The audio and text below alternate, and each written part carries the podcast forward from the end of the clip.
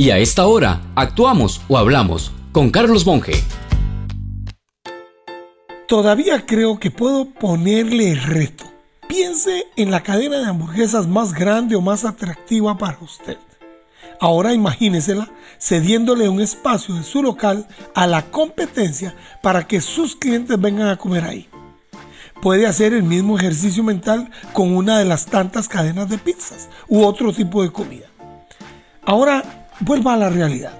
Si ha ido a un mall o centro comercial grande, habrá visto que eso se da desde hace mucho tiempo con el food court o como me gusta a mí, el corredor de comidas. Ahí todos esos, los del pollo, las hamburguesas, la comida típica, comparten las mesas. Saben que son casi vecinos íntimos, pero no les molesta, porque entendieron que cuando los clientes se acostumbran a ir a comer ahí, hoy lo harán de un tipo de comida, pero mañana de otro. Lo importante es que el cliente llegue. Ahora, por cierto, todos están muy afectados por la falta de clientes y no por ser competencia. En estos días me enteré de dos empresas en el área de la construcción que siendo competencia, una importadora y la otra de producción local, se están intercambiando productos porque a una se le afectó la traída desde afuera y la otra el sostener sus costos. Así que sin hacer ruido, una le pasa producto a la otra y ambas obtienen su beneficio.